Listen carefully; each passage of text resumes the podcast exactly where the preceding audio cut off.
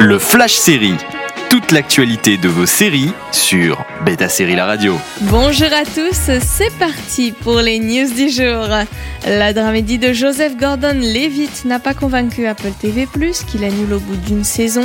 Centré autour d'un instituteur, Monsieur Corman suit la dépression de son héros, qui réalise, suite à sa rupture, qu'il ne sera peut-être probablement jamais heureux dans sa vie remplie d'anxiété et d'échecs.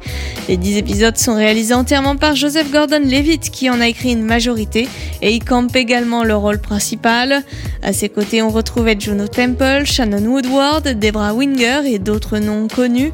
Malheureusement, la saison douce amère n'aura pas su trouver son public.